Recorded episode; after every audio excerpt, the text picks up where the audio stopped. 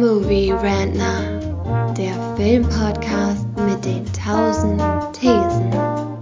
Wir haben zu allem eine Meinung, aber nie die gleiche.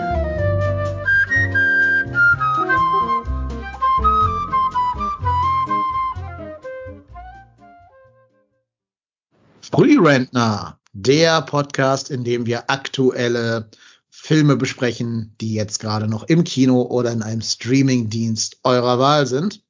Das ist ein kleines Mini-Format, der Movie Rantner.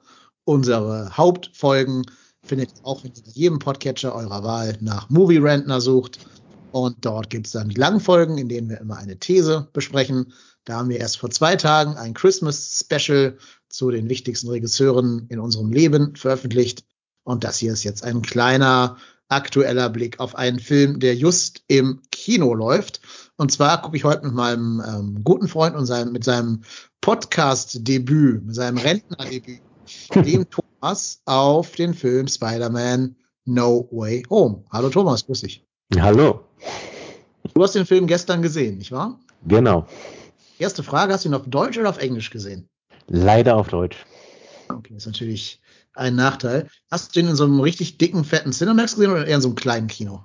Oh, es war schon ein ziemlich großes Kino, aber leider kein Cinemax. Deswegen, aber es war schon relativ groß. Okay, dann meine Frage an dich. Also hat das Publikum starke Reaktionen gezeigt? Nee, nee. Also nicht die Reaktion, die ich erwartet hätte. Das war bei mir nämlich komplett anders. Ich habe den am zweiten Tag, wo er lief, im Cinemax gesehen. Und das Publikum ist bei mir bei ganz vielen Szenen total ausgerastet. Aber ich habe wirklich noch nie in irgendeinem Film gesessen, wo das Publikum dermaßen ja gebrüllt, gekreischt, gequietscht hat. Also ähm, wir werden ja nachher noch besprechen, welche Szenen das alle waren. Mhm. Du kannst dir schon denken, vermute ich mal. Wahrscheinlich, ja. Ja. Aber nee, also ich, ich glaube, das hat auch ähm, für mich viel ausgemacht, wie ich den Film wahrnehme, dass das Publikum so mega krass mitgegangen ist. Wir machen das hier immer wie folgt. Wir machen immer erstmal einen spoilerfreien Teil, kurz, mhm. und dann erst tauchen wir in die Spoiler ein, damit Leute, die den Film nicht gesehen haben, zumindest am Anfang so einen ganz groben Einblick über unsere Meinung kriegen. Jo. Wobei es bei dem Film sehr, sehr schwer werden wird, ohne Spoiler über ihn zu reden. Mm, Aber ja. ich würde mal sagen, alles, was im Trailer ist, ist kein Spoiler, weil es ja im Trailer zu sehen ist. Ne? Also, mhm. ähm, ja, ich sag mal die Story so ganz grob, wie man sie im Trailer präsentiert kriegt. Im letzten Film, in, äh, wie ist ja nochmal der letzte, Far From Home, da wird ja Spider-Mans Geheimidentität revealed vom sterbenden Mysterio, Jake Gyllenhaal. Der offenbart der Welt, dass Spider-Man Peter Parker ist. Und ähm, J. Jonah Jameson, gespielt von J.K. Simmons, dem Schillinger aus Oz, der ähm, ja, stürzt sich sofort drauf und die ganze Welt von Peter steht plötzlich Kopf. Und genau da setzt dieser Film an. Also quasi in derselben Sekunde, wo der andere geendet ist, der zweite Teil, setzt der dritte ein. Ähm, ja, und jetzt muss Peter eben mit dieser negativen Seite davon leben, dass seine Identität rausgekommen ist. Und er merkt dann so langsam, wie sich da die ganzen negativen Konsequenzen in seinem Privatleben dadurch vor allen Dingen auf seine Freunde negativ auswirken, die zum Beispiel, das ist jetzt auch kein großer Spoiler, die Zulassung zur Universität nicht bekommen, weil man nicht will, dass irgendwie die Universität durch die problematische Spider-Man-Persona in Verruf gerät. Daraufhin wendet sich Spider-Man, auch das sieht man im Trailer, an Doctor Strange und bittet ihn, einen, einen Spell, einen äh, Zauberspruch zu machen mit dem das ungeschehen werden soll.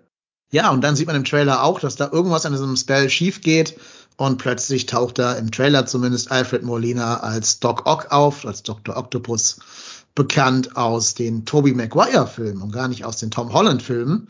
Und deshalb erstmal ein großer What the fuck Moment im Trailer damals.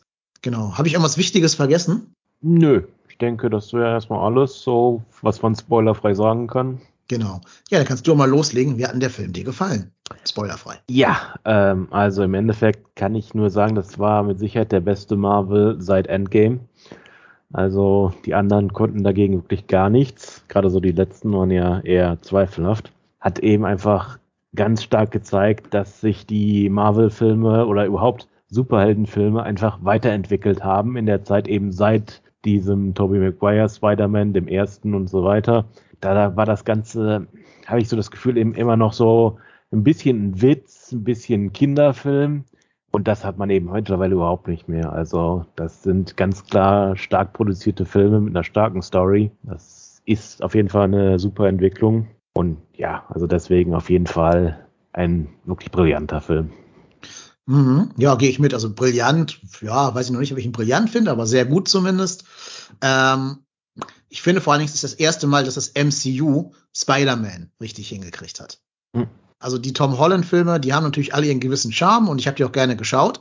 Es war für mich aber nie Spider-Man. Es war für mich immer irgendwie, also allein schon wegen diesem Techno-Suit, den er da anhat und der die diese Spinnenarme wachsen lassen kann und so. Es war für mich immer eher irgendwie äh, Iron Boy, habe ich jetzt ein paar Mal so als als Begriff über ihn gehört, als dass es Spider-Man gewesen wäre. Und jetzt nach sechs Filmen oder wie viele Filme er im MCU jetzt inzwischen hatte, wenn man die Captain America und Avengers Filme mitzählt, haben sie es endlich geschafft, ihn richtig hinzukriegen. Warum? Das muss man dann nachher mit Spoilern besprechen mhm. tatsächlich. Aber zumindest, glaube ich, können wir beide schon mal aussprechen. Klare Guckempfehlung. Ähm, schaut ihn euch an. Und ich glaube, spoilerfrei kann man noch sagen, äh, Doc Ock, der ist ja wie gesagt im Trailer, macht jede Menge Spaß in dem Film. Ja. Also es ist, Alfred Molina ist einfach Doc Ock. Das, ich kann mir da gar keinen anderen Schauspieler in dieser Rolle drin vorstellen. Mhm. Er sieht ja auch schon so aus, wie, wie man sich den Comicbuch Dr. Octopus vorstellt. Ähm, ja, das ist also auf jeden Fall nochmal ein großer Gewinn dieses Filmes. Und jetzt müssen wir eigentlich fast schon den Spoiler-Teil geben, weil es gibt wirklich nicht viel, was man ohne Spoiler über diesen Film sagen kann, oder? Hm. Ja, es ist ähm, schwierig, weil so ab der 15. Minute des Films ist man irgendwie sehr äh, gespoilert. Also. Ja, es passiert einfach super viel im ganzen Film, ne? Der geht ja irgendwie zwei Stunden 20 oder so. Und gefühlt hat er auch irgendwie 16 Plotpoints, die alle passieren und die alle eben, ja, so ein Halbgeheimnis waren vorher.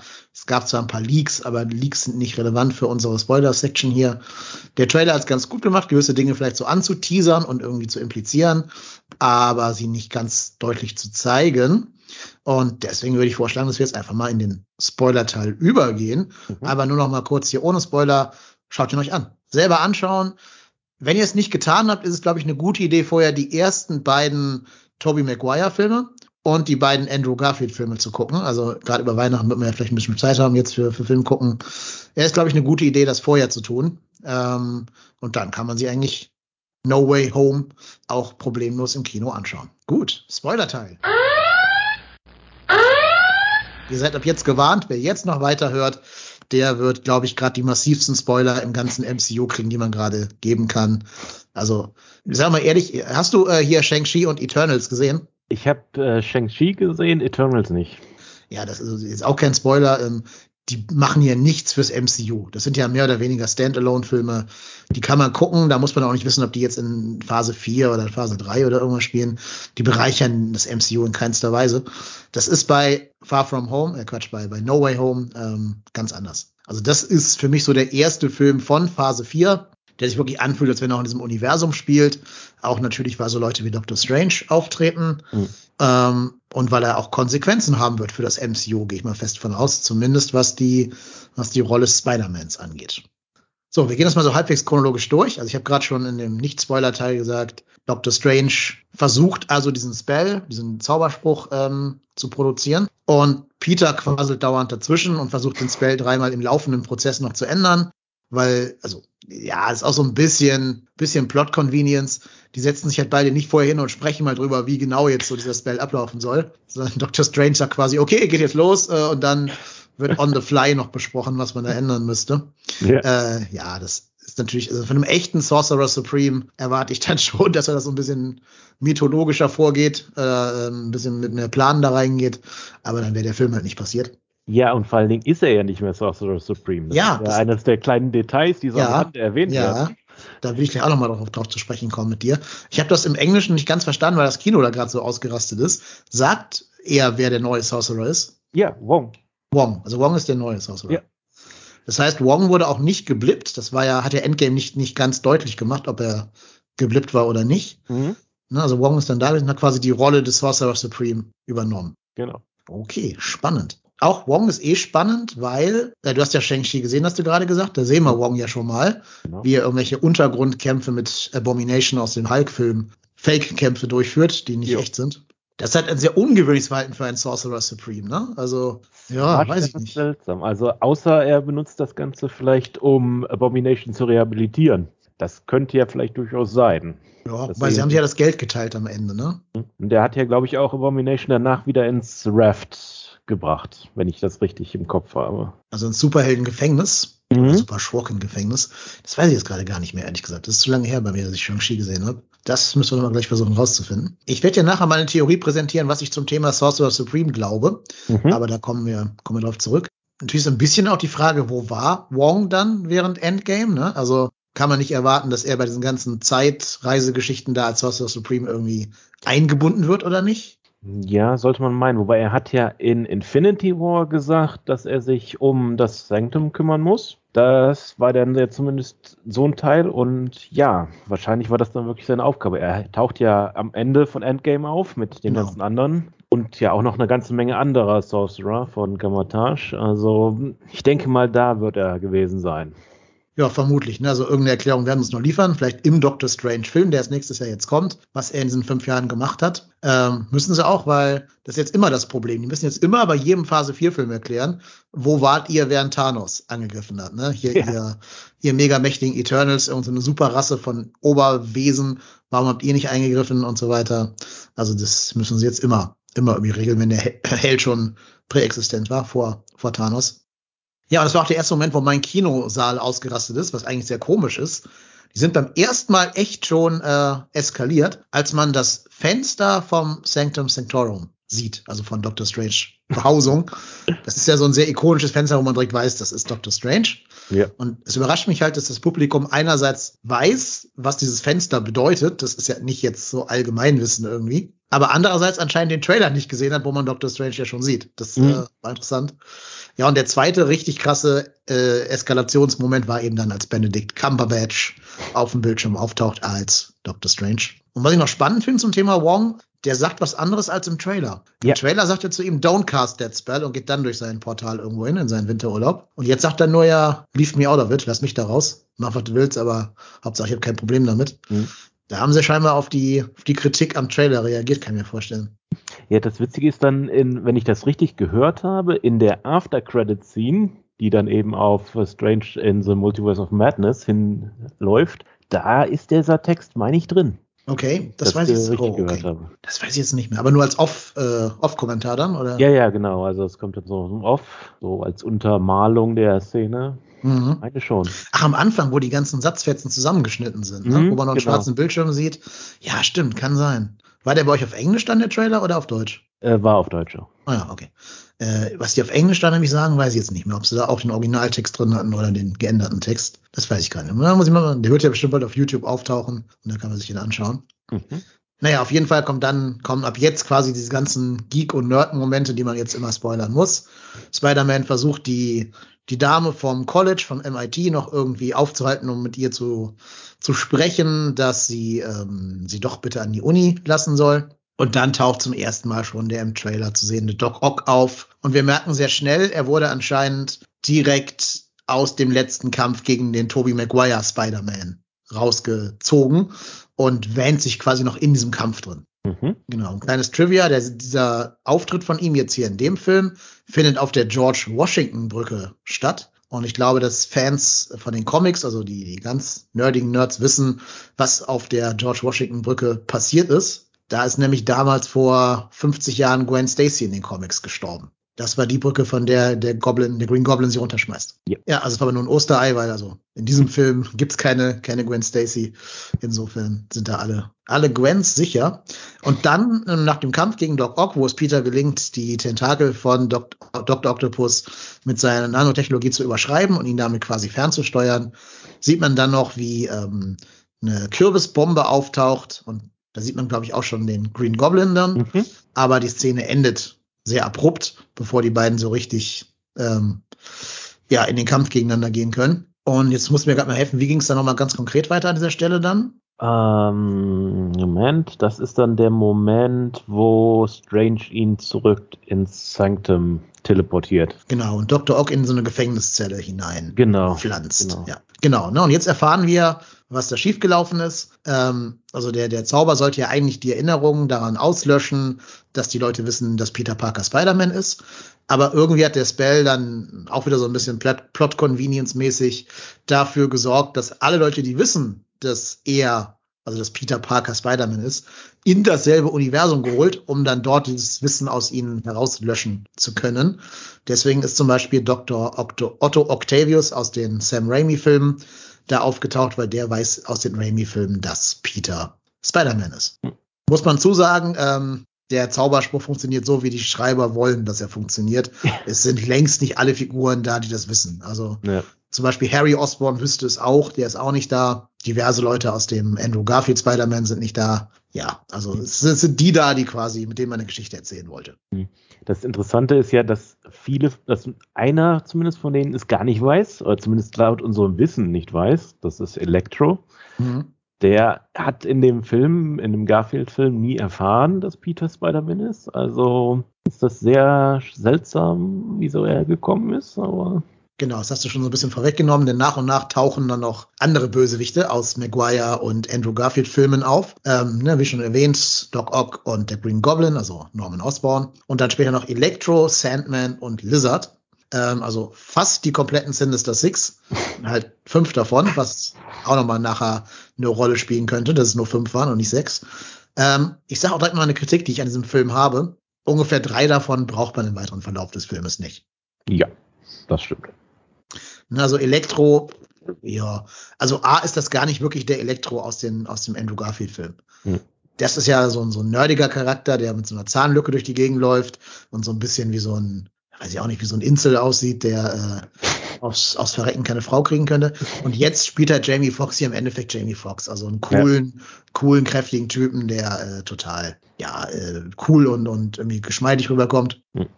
Ja, aber sie machen mit der Figur sehr wenig. Ähm, und auch Sandman, der ist die ganze Zeit immer in dieser Sandform und quasi nie als Thomas Hayden Church, also in seiner normalen Form zu sehen. Als äh, Finn Marco heißt der im Film. Und auch der Lizard ist ja nie äh, Rice Iphans, sondern ist immer einfach diese Lizard-Form. Aber auch die beiden bereichern den Plot eigentlich in keinster Weise. Die sind da, mhm. vielleicht auch ein bisschen damit Andrew Garfield seinen Bösewicht hat. Ne? Ja, Gleichberechtigung eben. Ne? Ja, wobei ich sage auch, ich glaube, es wäre sogar spannender gewesen, den einen Norman Osborn aus dem einen Universum zu haben, also aus dem Maguire-Universum, mhm. und den Harry Osborn aus dem Garfield-Universum. Ich gebe zu, ich habe die Filme seit Jahren nicht mehr gesehen, die Garfield-Filme. Die waren auch nicht gut. Mhm. Weiß der, dass er Spider-Man ist? Ja, aber er war schrecklich schlecht in der Rolle, deswegen ja. bin ich eigentlich nicht unglücklich, ihn nicht nochmal zu sehen. Ja, aber andererseits, Elektro war jetzt auch nicht gut in den Garfield-Filmen, ne? Also die, die Redcon ja auch ganz ordentlich was in, bei diesen Superhelden da, bei den Superschurken. Mhm. Zum Beispiel äh, Green Goblin verliert ja auch diese hässliche Power Ranger-Maske, mhm. die er ja in den, in den Sam Raimi-Filmen hatte. Die war ja immer der größte Kritikpunkt an den Sam Raimi-Film, diese Power Rangers-Maske, ja. die auch keine Emotionen zulässt. Und das brauchst du nicht, weil du hast Willem Dafoe. Willem Dafoe hat das perfekte Gesicht für den Green Goblin. Also der braucht keine Maske. Ganz im Gegenteil, ich habe in einem anderen Podcast gehört, der trägt als Norman Osborn Zahnprothesen, damit seine Zähne normaler aussehen und nimmt die raus und zeigt seine normalen Zähne, wenn er den Green Goblin spielt. Also, ne, das reicht, den Typen auf den Gleiter zu stellen mit einer Kapuze. Dann brauchst du nicht diese blöde Maske. Und ich traue halt dem MCU zu, dass sie aus Dane DeHaan, also dem Schauspieler von Harry, äh, noch eine vernünftige Performance rauskitzeln hätten können. Mhm. Ja, gut. Durchaus möglich. Plus es wäre natürlich spannend gewesen, dass du halt den einen Norman mit dem anderen Harry hast, ne? Also so eine Vater-Sohn-Dynamik, die sich da hätte ergeben können. Gerade weil ja ähm, der James Franco, Harry Osborne, äh, ja deutlich diese Daddy-Issues hatte, unter denen er da litt die ganze Zeit, aber auch mit dem nicht im Guten auseinandergegangen ist. Also hätte man, glaube ich, auch narrativ mehr rausholen können als aus Lizard und aus Sandman. Ja, auf jeden Fall. Vor allen Dingen, da die beiden ja dauernd in ähm, Sand- oder Lizard-Form waren, glaube ich, die waren gar nicht am Set, die beiden. Ich glaube, mhm. die haben wirklich nur CGI-Modelle hingesetzt und die beiden Schauspieler haben sie dann nur für die letzte Szene mal ganz kurz eingeflogen. Ja, das war zumindest auch mein Gedanke, als ich das gesehen habe, dass die sich nie irgendwie zurückverwandelt haben. Dass da wahrscheinlich eigentlich gar nicht wirklich die Schauspieler da waren. Ja, glaube ich auch. Ähm, ich habe, also irgendwer meint auch, dass diese Verwandlung von Sandman am Ende genau die gleiche wäre wie in Spider-Man 3. Hm. Das weiß ich jetzt nicht, das habe ich nicht überprüft, dass also nur Archivmaterial war und kein neu gedrehtes Material. Keine Ahnung. Aber gerade Sandman ähm, ändert auch sehr seine Motivation im Laufe des Films, finde ich. Mhm.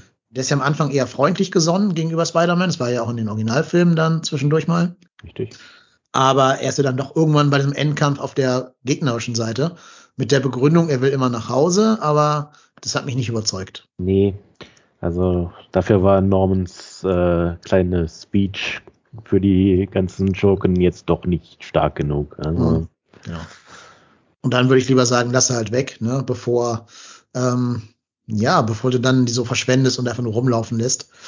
Weil das habe ich noch gar nicht gesagt. Ähm, Dr. Strange sagt, die müssen alle zurück in die Originaluniversum und müssen ähm, da halt dann ihr Schicksal in Kauf nehmen, damit das Multiversum genau den Gang nimmt, den es nehmen soll und da keine, keine Back to the Future Effekte entstehen oder irgendwas. Das will aber jetzt Tom Holland Spider-Man nicht, weil wenn er die zurückschickt, werden die halt sofort getötet, weil die wurden alle in der Sekunde vor ihrem Tod im Kampf gegen Spider-Man rausgezogen aus ihrem Universum. Die sind ja fast alle schon tot im, im Originalfilm. Ähm, und deswegen wurden die ganz kurz vor dem Tod rausgesäppt. Macht auch keinen Sinn, aber ist halt wieder so eine Plot-Convenience-Geschichte. Ähm, okay, nehmen wir mal in Kauf. Und jetzt will halt Tom Holland gegen den Rat oder gegen den eigentlich Befehl von Doctor Strange sie heilen oder sie besser machen oder ja, auf den richtigen Pfad zurückbringen, wie auch immer. Und das ist jetzt quasi die Mission des Filmes. Die müssen jetzt nach und nach alle diese fünf Schurken da versuchen zu heilen und wieder ganz zu machen, damit die irgendwie so eine Art von Redemption bekommen können.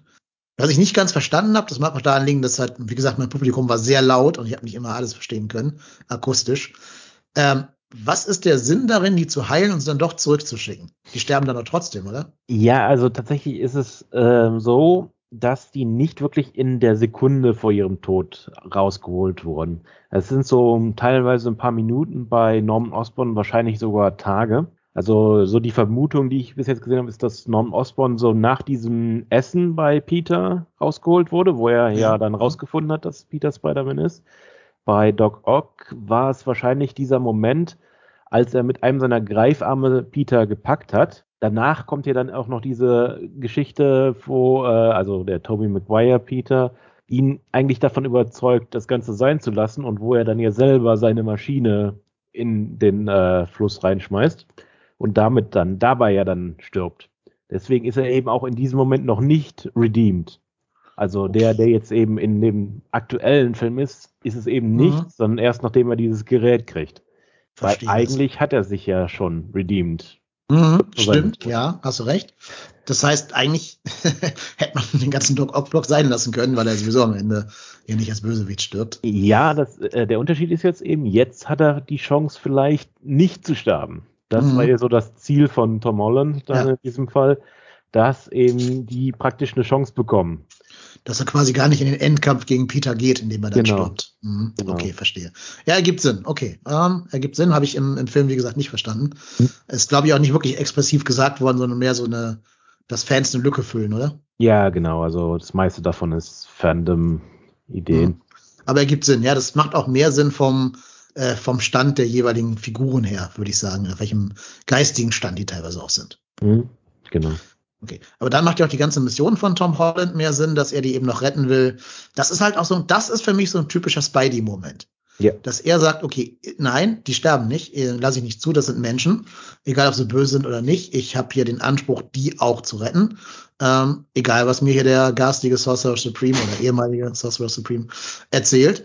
Und er geht ja sogar in den Kampf gegen Doctor Strange dann und schafft es Doctor Strange in dessen Astralprojektionsebene, whatever, zu stranden ähm, und ihn damit für ein paar, so lange wie der Plot es will, außer Gefecht zu setzen. Ja, ich fand es vor allen Dingen besonders cool, dass er tatsächlich durch seine, durch nicht seine Spinnenkräfte gewonnen hat, sondern durch sein mathematisches Wissen. Mhm. Das ist ja eigentlich ein super Zeichen. Also finde ich. Genau. Genau, er löst eine, so eine Art Rätsel mit Algebra, also so, so ein geometrisches Rätsel, was Dr. Strange da aufbaut, so eine Figurenkonstruktion und schafft es damit, ihn zu stranden. Ähm, das finde ich vor allem auch wieder gut, weil ich habe ja schon gesagt, ich finde, dieser Film bringt Spider-Man Spider zurück auf seinen Spider-Man-Status. Und da gehört für mich dieses Nerd-Sein, dieses Streber-Sein, dieses Intelligenz-Sein mit dazu, was ja bis jetzt bei Tom Holland Spider-Man immer ein bisschen kurz kam. Also er wurde immer so als der geniale Tony Stark-Nachfolger äh, dargestellt, das schon, aber mehr auf so einer so einer Ingenieursebene und nicht auf so einer Mathematik-Naturwissenschaftsebene. Mhm. Also das war für mich nochmal so ein, ein bereichernder Moment. Auf jeden Fall. So, und jetzt ähm, macht Peter halt was, was sich hinterher als ein sehr großer Fehler erweisen wird. Er lässt all diese Schurken aus ihrem Gefängnis bei Dr. Strange im Keller raus. Er gibt Mary Jane, äh, nicht Mary Jane, MJ, äh, wer ist richtig, Michelle, irgendwas, äh, und, und Ned Leeds, seinem anderen Kumpel, äh, so ein Killswitch, mit dem sie die jederzeit zurück in ihr Universum schicken könnten, wenn die Dinge schiefgehen sollten. Zumindest vermuten sie, dass das funktionieren wird.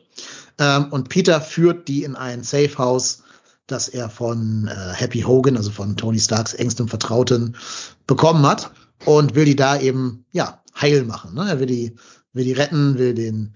Die meisten hatten ja irgendwelche Unfälle, die sie erst zu Bösewichten gemacht haben. Die wurden ja nicht böse geboren oder irgendwie durch widere Umstände böse, sie hatten keine schwere Kindheit oder so, sondern zum Beispiel Dr. Ock ist durch das schiefgelaufene Experiment, dass sein Mikrochip, der die Arme kontrollieren soll, irgendwie durchgeschmort ist, dann verrückt, dass die Arme jetzt quasi ihn ähm, äh, kontrollieren und nicht er die Arme, so als, als Beispiel. Mhm. Und das will er quasi reparieren. Also er will den, den Chip reparieren, damit Doc Ock repariert wird und damit er eben nicht in seinen sicheren Tod gehen muss. Und das macht er zusammen mit Norman, der sich bis zu dem Zeitpunkt als geläutert schon präsentiert. Also er hat auch eine, eine Szene am Küchentisch mit Tante May in dieser, diesem, diesem obdachlosen Shelter, wo sie arbeitet. Ähm, und man hat das Gefühl, es könnte vielleicht sein, dass er gerade eher Norman Osborn ist als der Green Goblin, weil diese beiden Seelen schlugen ja auch schon in den Maguire-Filmen in seiner Brust, dass er mal, ne, mal äh, zurechnungsfähig war und mal eben der Green Goblin war. Ja, und von da an nimmt das Verhängnis quasi seinen Lauf. Sie schaffen es, Doc Ock mit von einem Chip eben zu befreien. Sie stellen Serum, Serums her für den Lizard, für Sandman, irgendwelche Ideen und auch für den Green Goblin soll es eine Lösung geben. Und dabei hilft ihm eben auch ähm, Norman Osborn mit dem Satz, den er auch aus, aus Spider-Man Teil 1 sagt, I'm kind of a scientist myself. das ist tatsächlich auch so ein Satz, der zum Meme geworden ist, also der das ist so eine, so eine Art äh, Force Wall Breaking, also ein Bruch der vierten Wand, weil er da ähm, ja ne, eben ein Meme, das aus dem ersten Film heraus erwachsen ist, zitiert. So ist es. Also Spider-Man mit den Bösewichten in seinem Safehouse und MJ und Ned sind, äh, ich glaube, bei Ned zu Hause mit dem Killswitch und warten auf Nachricht von Peter. Jetzt passiert aber Folgendes. Ähm, es, es wird, glaube ich, nicht ganz klar, ob ähm, Norman Osborn die ganze Zeit schon doch böse war oder ob er mal halt eben vom Green Goblin besessen ist und mal nicht. Auf jeden Fall wendet er sich gegen Peter und gegen die anderen äh, Bösewichte da.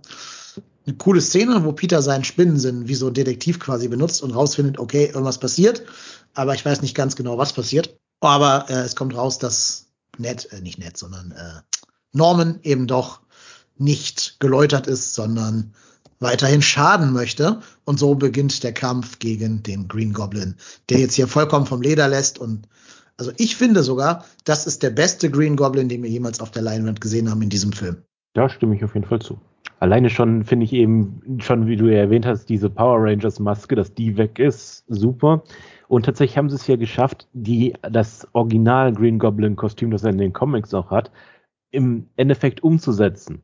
Er hat ja dann diesen äh, violetten äh, Pullover an und darunter die, den alten grünen Anzug. Da passt das ja genau mit dem äh, alten Green Goblin Kostüm zusammen. Das ist schon wesentlich besser. Ja, und ich finde einfach fantastisch, was ähm, Willem Dafoe mit dieser Rolle macht. Also, ich sag mal so, ähm, hast du Aquaman gesehen? Äh, ja. Da spielt er ja auch mit und ist da der nette Onkel von äh, Aquaman. Kaufe ich dem halt nicht ab. Also, ja. der hat halt einfach so ein Gesicht.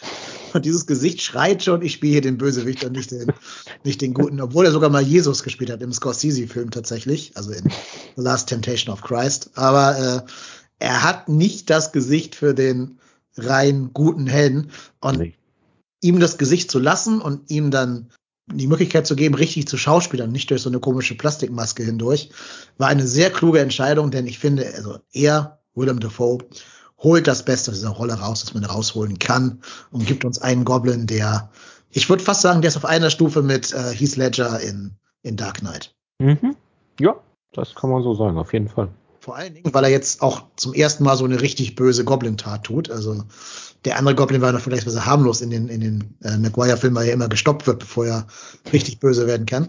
Denn, und jetzt kommt wirklich der erste Mega-Spoiler, also selbst wenn ihr jetzt zugehört habt, weil ihr sagt, ja, Spoiler, nicht ganz so wichtig, jetzt weghören, weil der ist halt echt mega. Von dem könnt ihr nicht wiederkommen. Er tötet Tante May. Ja. Durch eine Bombe stirbt Aunt May, Marissa Tomei stirbt ähm, in den Armen von Spider-Man. Und jetzt, sechs Filme nach Beginn dieser Tom Holland-Saga, äh, jetzt haben wir Spider-Man. Jetzt haben wir den Spider-Man, der den Fehler gemacht hat, der seinem, normalerweise ist ja Onkel Ben, hier ist es jetzt halt Aunt May, das Leben gekostet hat. Er hat den Fehler gemacht, dass er den falschen Menschen vertraut hat, in dem Fall eben Norman Osborn, dass er die ohne Sicherheitsvorkehrung in dieses Safehouse gebracht hat, dass seine Tante May da hat rumlaufen lassen mit diesen Superschurken zusammen ähm, und dadurch stirbt May und gibt ihm sogar noch diesen aus großer Kraft voll große Verantwortung Monolog mit auf den Weg. Und jetzt ist er halt endlich, endlich da, wo ich ihn immer haben wollte, weil dieser also ich finde ja gut, dass ich nicht immer eine Origin Story sehen muss, da habe ich kein Problem mit. Mhm. Aber du brauchst Onkel Ben, den Tod von Onkel Ben, um Spider-Man zu Spider-Man zu machen. Ja, das stimmt. Also das hat eben immer so ein bisschen gefehlt. Und gerade eben auch, dass sie den wichtigen Satz, der ja eigentlich Spider-Man definiert, nie wirklich benutzt haben. Das ist irgendwie seltsam gewesen. Also man hat eben Tony als Vorbild, ist ja auch okay, ist ja auch äh, durchaus heroisch dann äh, zugrunde gegangen, aber irgendwas fehlte da. Ja, ich habe immer gedacht, sie wollten vielleicht Tony als Onkel Ben aufbauen, ne, Tony mhm. Stark. Dass der ja irgendwann stirbt, war ja auch schon so ein bisschen absehbar, weil ja Robert Downeys Vertrag geendet ist. Ähm, haben sie aber nie gemacht. Also Spider-Man hat ja keine Verantwortung für den Tod von von äh, Tony Stark, dass ja auch ein Heldentod war, also der Tod gegen Thanos halt mhm. und nicht irgendwie ein äh, nicht irgendwie ein, so ein so ein durch Spider-Man verschuldeter Raubmord oder irgendwas. Also das das hat nicht funktioniert. Vielleicht war das mal der Plan, dass sie deswegen Onkel Ben weggelassen haben und dann haben sie halt gemerkt, nee, das klappt doch nicht. Ähm, ja, und jetzt haben sie halt endlich diesen Moment, der Spider-Man definiert, gemacht fand ich auch sehr gut gespielt, eben von Marissa Tomei. Die Frau ist ja auch eine Oscar-Gewinnerin, die in so einer Nebenrolle da immer rumgedümpelt ist im, im MCU. Hier durfte nochmal zeigen, warum. Und das war auch der Moment, den habe ich halt überhaupt nicht kommen sehen. Also alle anderen Momente wusste ich schon so ein bisschen durch, durch Reddit und so ein bisschen den Trailer und Mitdenken und so, dass das passieren würde. Aber der Tod von Aunt May, der hat mich wirklich kalt erwischt. Mhm. Ja, also ich habe es echt auch nicht damit gerechnet. Also ich dachte, sie verbleiben eben so, okay, er hat seine Tante, wie eben in den Comics ja auch. Dazu gleich noch was anderes. Aber, und Onkel Ben ist eben irgendwann vorher gestorben, aber das handeln wir jetzt eben nicht nochmal ab und damit ist gut. Dass das ja. jetzt passiert, habe ich echt auch nicht kommen sehen. Und das äh, finde ich, das Wichtige finde ich ja, also das Ganze ähm, habe ich eben auch schon mehrfach im Fandom gehört, das Ganze ist ja so ein bisschen angelehnt an äh, One More Day, ja. dieses schreckliche Verbrechen ja. an der Comicwelt, ja. was vor vielen Jahren äh, Peter zugestoßen ist, wo er ja ähm, um das Leben von seiner May Parker zu retten, einen Vertrag mit dem Teufel selbst, Mephisto, abschließt und dafür dann eben seine äh, Beziehung mit MJ opfert. Aber ich finde es eben so gut, dass sie es hier gemacht haben, dass er eben nicht in irgendwie so einer Laune ist. Er versucht nicht, das Ganze umzukehren. Er hat nicht einmal den Gedanken, zu Strange zu gehen und nochmal, irgendwie gibt es nicht irgendeinen Zauber, wie wir das ändern können. Nein, er akzeptiert es. Er nimmt seine Lehre daraus und geht weiter vorwärts. Nicht wie in den Comics, wo eben Aunt May ja seit Jahrzehnten mehr oder weniger künstlich am Leben gehalten wird mit den mhm. abstrusesten Methoden. Die auch schon 700 Jahre alt sein muss. Ja. Das ist ja. ja wirklich einer der ganz großen Probleme mit den Spider-Man-Comics, dass die da einfach keine Konsequenzen ziehen können. Und hier haben sie es mal getan. Deswegen bin ich jetzt offiziell eigentlich, ich finde, die Filme sind besser als die Comics. Also, das ist schon ja, zumindest als die Comics nach eben One More Day und, und äh, Brand New Day dann später, ja. ne? Ja, ja würde ich auch mitgehen. Da können wir nochmal gleich drauf gucken, wenn wir das, das Ende dann besprechen. Mhm. Das wird ja nachher nochmal wichtig werden. Aber erstmal kommt jetzt eine Szene, also Peter ist halt dann natürlich sofort trauernd, weil er schuld ist am Tod seiner geliebten Tante und verschwindet erstmal von der Bildfläche. Und Ned und MJ wissen jetzt nicht, was los ist und diskutieren, ob sie den Killswitch eben drücken sollen oder nicht. Und plötzlich entdeckt Ned, dass er zaubern kann. Er hat den Ring von Dr. Strange eingesackt vorher Und mit diesem Ring gelingt es ihm, Portale zu öffnen. Jo. Was vorher noch nie irgendwie angedeutet wurde, aber er kann es halt jetzt und sagt dann einmal so den Nebensatz, My family, there's magic in my family, in meiner Familie läuft Zauberkraft. Ja. Da habe ich auch noch hinterher nachher eine Theorie zu. Ähm, aber er schafft es dann, Portale zu öffnen und sagt dem Zauber, zeig mir oder bring mich zu Peter Parker. Und jetzt kommt der Moment, wo mein Kino halt vollkommen eskaliert ist, die ganzen Fan, Fan-Leute da im, im Publikum. Ähm, das Portal öffnet sich, du siehst einen Typen im Spider-Man-Kostüm, der dann eben durch dieses Portal durchgeht. Es ist aber nicht Tom Holland, Peter Parker, es ist Andrew Garfield, Peter Parker. Publikum eskaliert, wie gesagt, äh, Kino schreit, als er da plötzlich auftauchte. Wo ich, also ich habe es natürlich schon ja geahnt, weil du auch im Trailer so einen Shot siehst, Mhm. wo die alle äh, nach vorne springen. Also du siehst aber nur Tom Holland und nicht die anderen. Aber da sind mehr Bösewichte als Spider-Man im Bild und die anderen Bösewichte springen irgendwo hin, wo niemand ist. Da war dann schon klar, die müssen da irgendwas rausredigiert haben aus dem Trailer. Ähm, ja, und deshalb war das schon zu erwarten. Aber trotzdem war es natürlich ein sehr befriedigender Moment, nochmal Tom, äh, Andrew Garfield als Spider-Man zu sehen. Ja, auf jeden Fall. Vor allem bei dem wurde ja übel mitgespielt in seiner Spider-Man-Zeit. Ne? Der hat ja nur die Scheißfilme machen dürfen. Mhm. Und glaube ich, der hat auch Bock auf die Rolle. Ich glaube schon, dass der sich gefreut hat, nochmal den Spider-Man jetzt spielen zu dürfen und auch einen würdigen Abschluss äh, zu bekommen für, diese, für, seine, für seine Figur. Ja. Und dann macht eben Genke denselben, äh, jetzt habe ich Genke, nein, äh, äh, Ned denselben Zauber nochmal und will jetzt immer noch Tom Holland finden, findet aber jetzt dann Tobey Maguire, der mit 46 Jahren nochmal in die Rolle des Spider-Man schlüpft. Ich habe nachgeschaut, der Typ ist echt 46 Jahre alt. Boah. Ja, krass. Ne? Ich habe gedacht, der wäre so unser Alter oder so. Nee, der ist 46. Was auch erklärt, warum er vielleicht nicht direkt im Spider-Suit zu sehen war, sondern erstmal in so einem cooler Jugendpfarrer-Outfit, wie äh, Andrew Garfield dann sagt. Ähm, ja, also das, ja, zwei so mega Geek-Momente, die beiden erstmal zusammen auf der Leinwand zu sehen.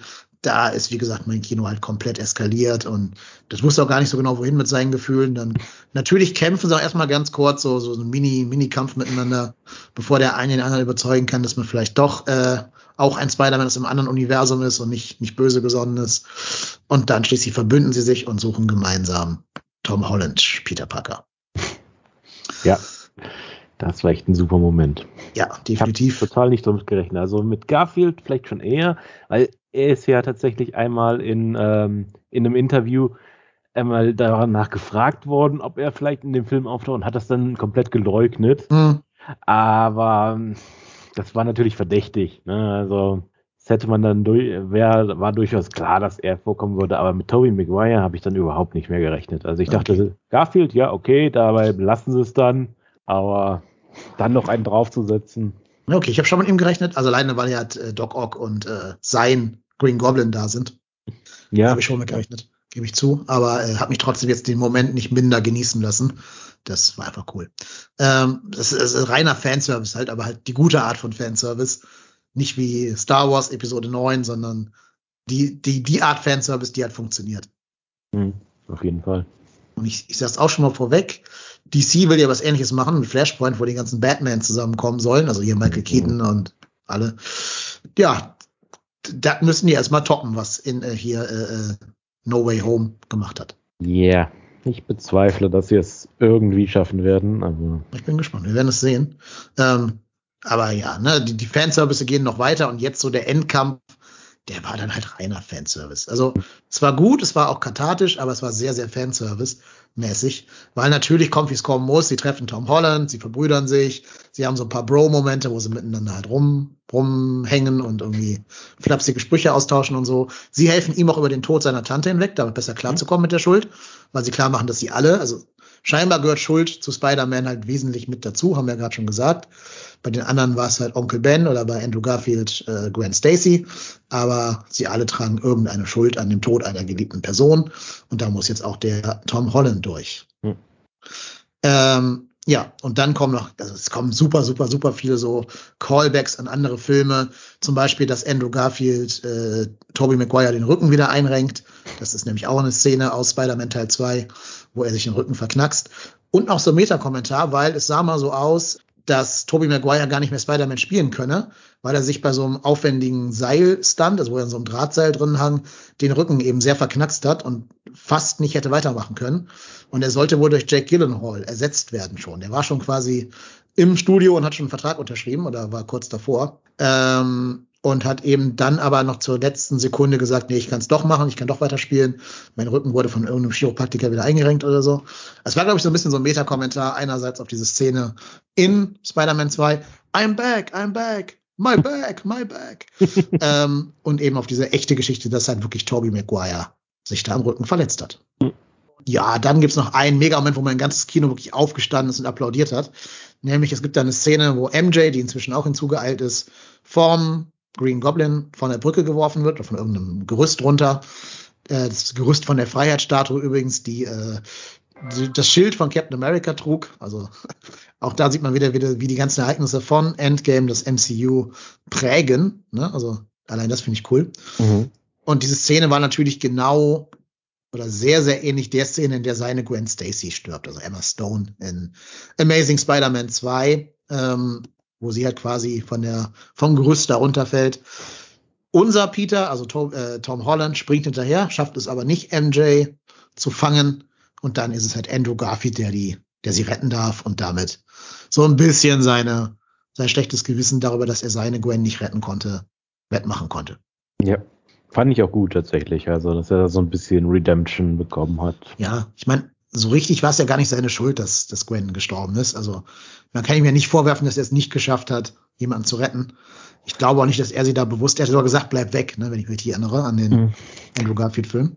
Ja, ich glaube, das Problem, die Schuld, die er sich gibt, ist, wie er es versucht hat, sie zu retten.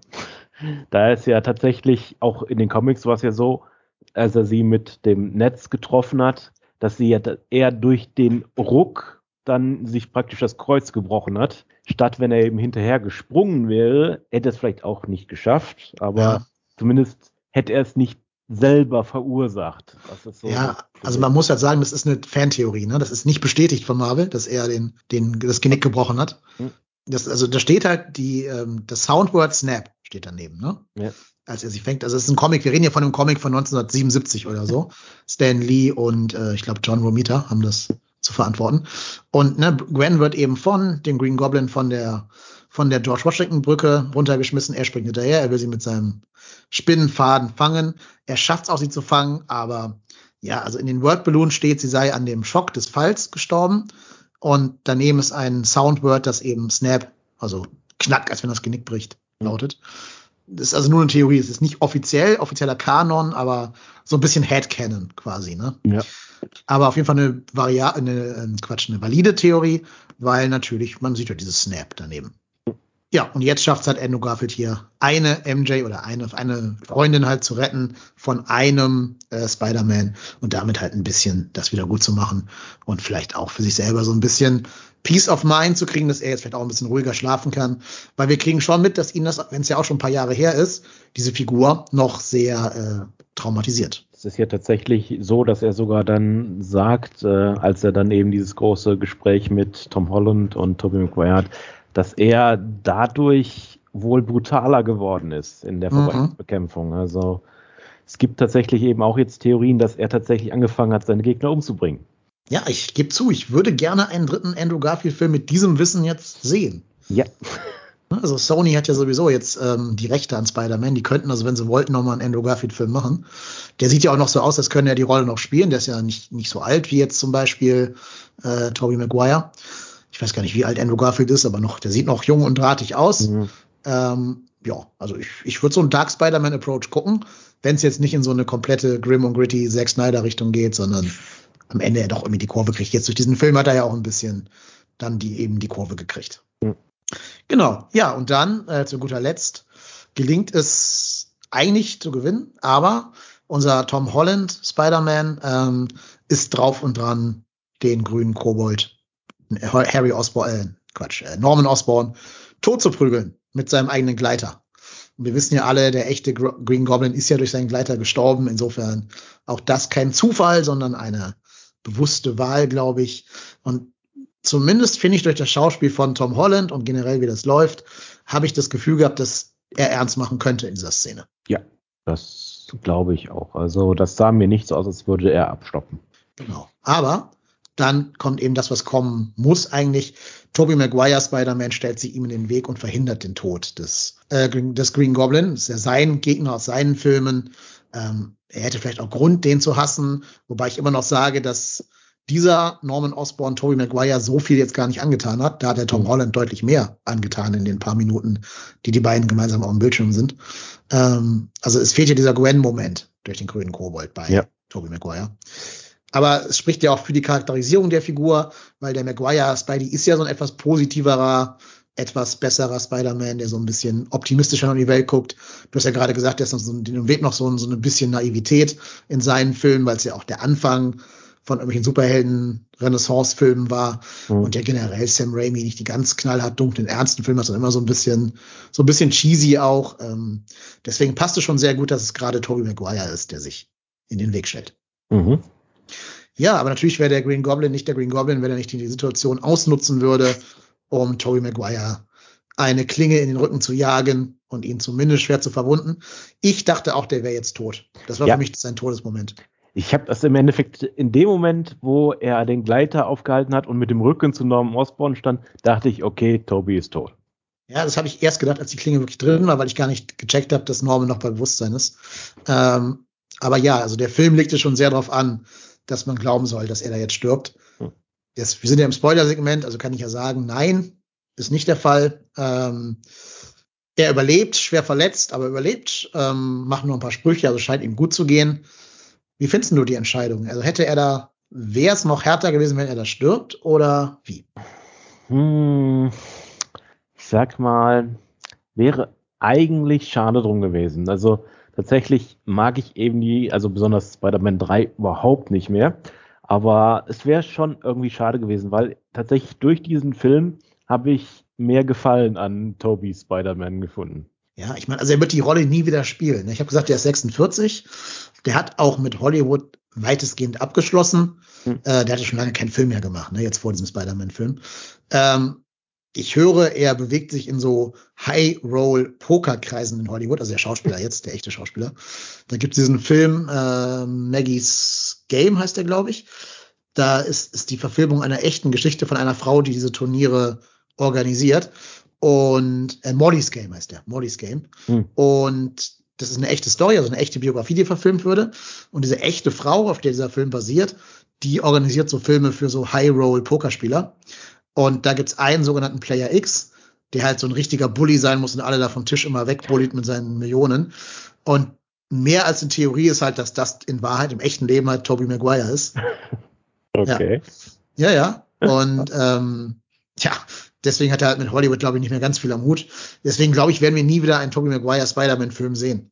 Du hättest ihn also auch umbringen können, aber das wäre, glaube ich, auch nicht der würdigste Tod gewesen dann. Nee, aber also ich sag mal, theoretisch wäre es durchaus noch möglich, einen zweiten, weiteren Spider-Man mit ihm zu machen.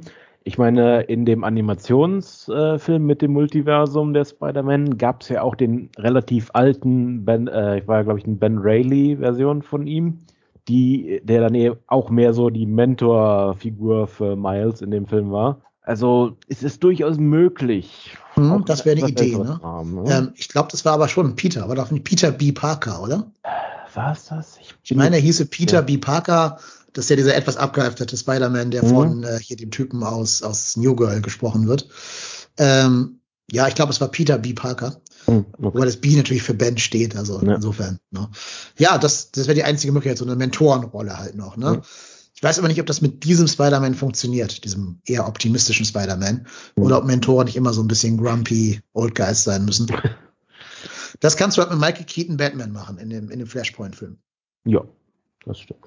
Ja, aber ich, wie gesagt, ich finde auch gut, dass er eben nicht einfach durch den Green Goblin stirbt, so ohne. Es ist, ja, ich meine, klar, es war natürlich schon so ein Charaktermoment, dass er sagt, ey, töte den nicht. Du wirst immer mit der Schuld leben müssen, das kannst du hier nicht machen. Und dass er dafür bezahlen muss für diese Naivität. Aber das wäre vielleicht auch zu düster gewesen für die Message des Filmes. Gerade für das, was dann noch kommt, was schon sehr, sehr düster ist. Vielleicht wäre das dann zu viel düster oder Finsternis gewesen, als man sie verkraften kann. Ja, stimmt. Das, ich glaube, Mays Tod hat auch gereicht als ja. finstere Note des Films. Ja, glaube ich. Äh, auch. Vor allem, weil jetzt der große die große Veränderung an der Statik des MCUs kommt ja dann jetzt erst. Mhm. Äh, man sieht, dass andere Figuren noch ins Universum reingezogen werden. Quasi alle, die wissen, dass Peter Spider-Man ist, kommen jetzt nach und nach da rein. Und das wären halt zu viele, um das äh, vom Multiversum her verkraften zu können. Es gibt ja auch Fantheorien, dass man da einmal Craven the Hunter sehen würde, so ein Typ mit Speer in der Hand. Ne? Genau. Und ich weiß nicht, es gab noch irgendeine zweite Theorie, aber da komme ich gerade nicht mehr drauf, wer da noch zu sehen sein soll. Rhino ist höchstwahrscheinlich eine Mhm. der Silhouetten und ähm, ich glaube Scorpion hatten sie vor einen gedacht. Genau, also gerade Scorpion gibt's ja noch gar nicht auf der Leinwand, ne? Das wäre noch cool gewesen. Aber auf jeden Fall sagt Peter jetzt, okay, wir müssen das aufhalten und es gibt nur einen Weg, dass wir das aufhalten. Ich muss meine Verantwortung hier ähm, antreten. Lass alle Menschen vergessen, dass ich Spider-Man bin. Alle. Alle, alle, alle. Damit wird quasi diese negative Konsequenz des Spells gebrochen. Aber Leute wie MJ, wie äh, Ned und wie die ganzen Avengers und so werden auch alle vergessen, dass er Peter Parker ist. Das ist halt so ein großartiger Moment, weil, das hast du gerade schon angedeutet, das ist, das ist die, es ist One More Day aus den Comics, aber done right. Ja. Also in One More Day, hast du gerade schon gesagt, ich fasse nochmal zusammen für Leute, die jetzt keinen Plan von Comics haben. In One More Day wird Tante May mit einer Kugel angeschossen. Das ist eine ganz normale Kugel einfach, aber keiner schafft sie zu heilen. Und Peter geht wirklich zu jedem Spezialisten, zu jedem Zauberer der Welt und will die Frau heilen. Und am Ende ist es dann Mephisto, der Teufel, der ihm das Angebot macht, hier, ich kann die heilen, kein Problem, aber dafür gibst du mir dann deine Ehe mit MJ, mit Mary Jane, die ich dann quasi aus dem Gedächtnis der Leute rauslösche. Und der Comic Peter macht das eben, aber aus rein egoistischen Gründen. Der hat keine altruistischen Motive, der tut das, okay, um Tante May zu retten, klar, aber ein Pakt mit dem Teufel, weil ich nicht will, dass meine Angehörige stirbt, die halt 700 Jahre alt ist und wie gesagt, die ist auch nicht von einem Superschurken oder irgendwas in Gefangenschaft genommen worden oder so. Die wurde einfach von einer Kugel angeschossen, wie es halt Millionen von Menschen auf der Welt leider jeden Tag erleben, dass ihre Angehörigen durch diese Art und Weise sterben. Gerade in den USA, wo natürlich hier, ne, Mhm. äh, Free Carrying States und sowas. Ähm, also da muss man halt von, von einem Helden erwarten können, dass er damit umgehen kann, wenn ein Geliebter stirbt, auch wenn es tragisch ist, und eben nicht den easy way out nimmt. Ja. Und jetzt unser Film Spider-Man, der macht das eben richtig. Also der opfert sich und opfert seine Liebe zu MJ, seine Freundschaft zu Ned und alles, was er sich aufgebaut hat, quasi, um die Welt zu retten, damit eben nicht das Multiversum überladen wird von den Leuten, die von außen reinkommen. Hm. Und das ist halt für mich Character Growth. Das ist für mich Charakterwachstum. Ähm, das ist endlich mal die Konsequenz seiner Handlung in Kauf nehmen. Ja, auf jeden Fall. Also, wie ich schon gerade gesagt habe, also das zeigt eben, dass Peter ein äh, wirklich, ja, wie du gesagt hast, Character Growth, also er akzeptiert das Ganze, er schafft es weiterzugehen, ohne jetzt an diesem Schicksalsschlag rumdoktern zu müssen. Also dementsprechend besserer Spider-Man als in den Comics seit Jahren. Superior Spider-Man, quasi. Vielleicht sehen wir die Story ja auch mal irgendwann, das wäre auch noch witzig. Ähm, aber äh, der Film ist nämlich zu Ende. Also er macht dieses krasse Opfer, er opfert sich.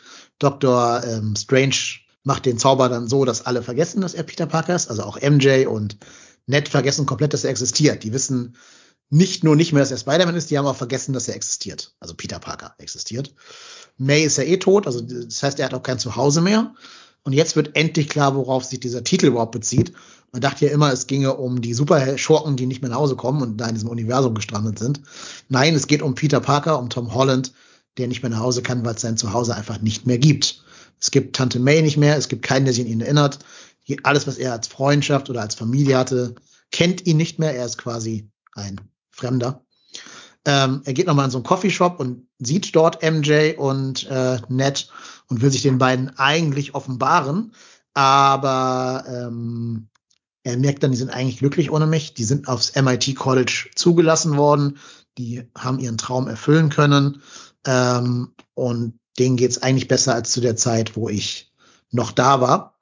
Und deswegen unterlässt er das und offenbart sich eben nicht, sondern geht einfach weg. Er geht quasi in die Nacht hinein, in den Tag hinein, wie auch immer, und lässt die beiden glücklich, aber Peter Parker los, ihr Leben leben. Ja. Das ist so das einzige Trope, das sie dann eben nicht gebrochen haben in dem Endeffekt. Ne? Das ist ja so typisch, ah, die sind ohne mich glücklicher. Hm, hm, hm. hatte ich eigentlich erwartet, dass er da mal gegen angeht, weil das kommt eben auch recht häufig vor, diese Geschichte. Dieses, dieser Glaube, die anderen sind besser dran ohne mich, ist jetzt nicht eben was Neues. Deswegen, also vor allen Dingen, es wundert mich so ein bisschen, MJ ist ja äh, definitiv als sehr schlaue und auch durchaus fähige Person dargestellt, dass sie nicht einfach selbst auf, die, auf den Gedanken kommt, sich mal eben ein Briefchen zu schreiben. Mhm. Ne, um das Ganze eben nicht zu vergessen oder zumindest um eine Erinnerung hat, mal eben ins Tagebuch zwei Seiten reinzuschreiben. Ja, oder eine Sprachnachricht ins Handy reicht ja bei der Generation Instagram. Ja, ne?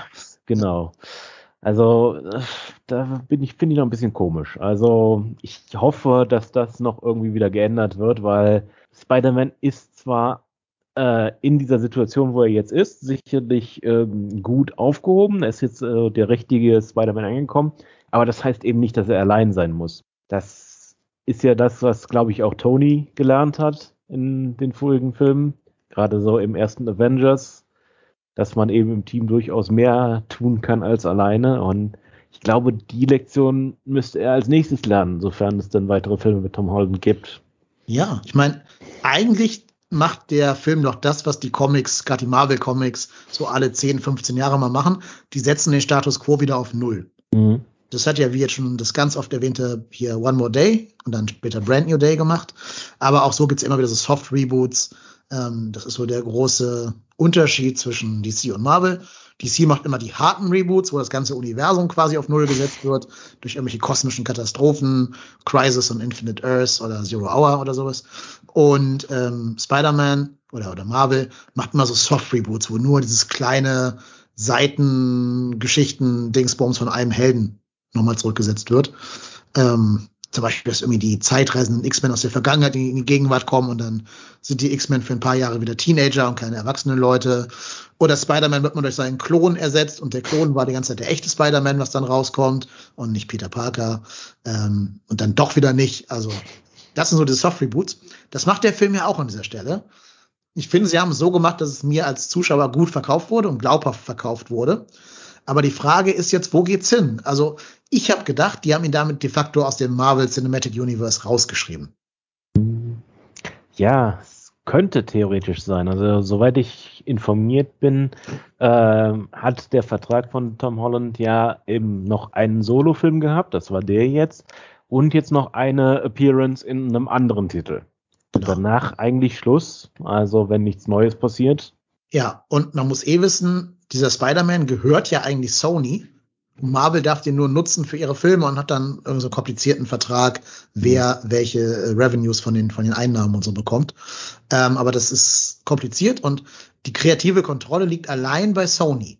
Hm. Das heißt, ne, dieses ganze Redcon, Reboot-Ding spreche für mich dafür, dass die Tom Holland in dieses Sony Cinematic Universe rüberholen wollen ähm, damit er da halt ohne Ballast starten kann und sie nicht noch der Schauspielerin von MJ, also Zendaya oder Jacob Battalion, der den Ned Leeds spielt, ähm, einen Vertrag geben müssen, weil sie, die haben sie nicht unter Vertrag, sondern nur Tom Holland.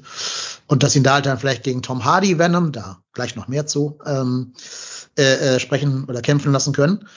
Habe ich zuerst gedacht, aber es sieht halt nicht so aus. Mhm. Also Kevin, Kevin Feige, der Mann hinter dem, der Mastermind hinter Marvel Cinematic Universe, der ähm, hat schon gesagt, Spider-Man 4 ist aktiv in der Produktion. Wir schreiben gerade schon ein Drehbuch. Ja, und macht ja keinen Sinn, da jetzt einen anderen reinzuholen, oder? Also du kannst jetzt ja nicht sagen, plötzlich ist Miles Morales Spider-Man, nur weil die Welt Peter Parker vergessen hat. So klappt's ja dann doch nicht. Nee, also ja, ich, also ich sag mal, ich hoff's, weil es ist ja durchaus leider so, dass Hollywood vom allmächtigen Dollar regiert wird. Mhm. Dementsprechend, wenn Sony und Marvel sich wieder nicht vernünftig geeinigt kriegen, dann wird es einen neuen Spider-Man geben. Aber es fände ich einfach wirklich schade. Auch was du jetzt gesagt hast, dass er in das andere Universum abgeschoben wird, fände ich auch schade, weil die Entwicklung, die er durchgemacht hat, wäre in einem anderen Filmuniversum so nicht möglich gewesen. Ja. Und deswegen wäre es mir wirklich am liebsten, das Ganze bleibt einfach erstmal so. Vielleicht noch für äh, eine Trilogie oder wie auch immer. Ja, ich meine, mich haben sehr viele Sachen an diesem MCU Spider-Man gestört. Habe ich gerade im Nicht-Spoiler-Teil schon angedeutet. Jetzt kann ich hier ein bisschen freier drüber reden. Ähm, er war für mich nie Peter Parker. Er war für mich weder Peter Parker noch Spider-Man eigentlich. Er war immer eher Miles Morales in Weiß weil er halt auch diese, diese Clique, diese Clique aus Freunden hatte die ganze Zeit. Ned Leeds sieht quasi aus wie Genke, also der beste Freund von Miles Morales. Hm. Ähm, und überhaupt nicht wie Ned Leeds, der halt im Comic auch nie der beste Kumpel von Spider-Man war. Ja.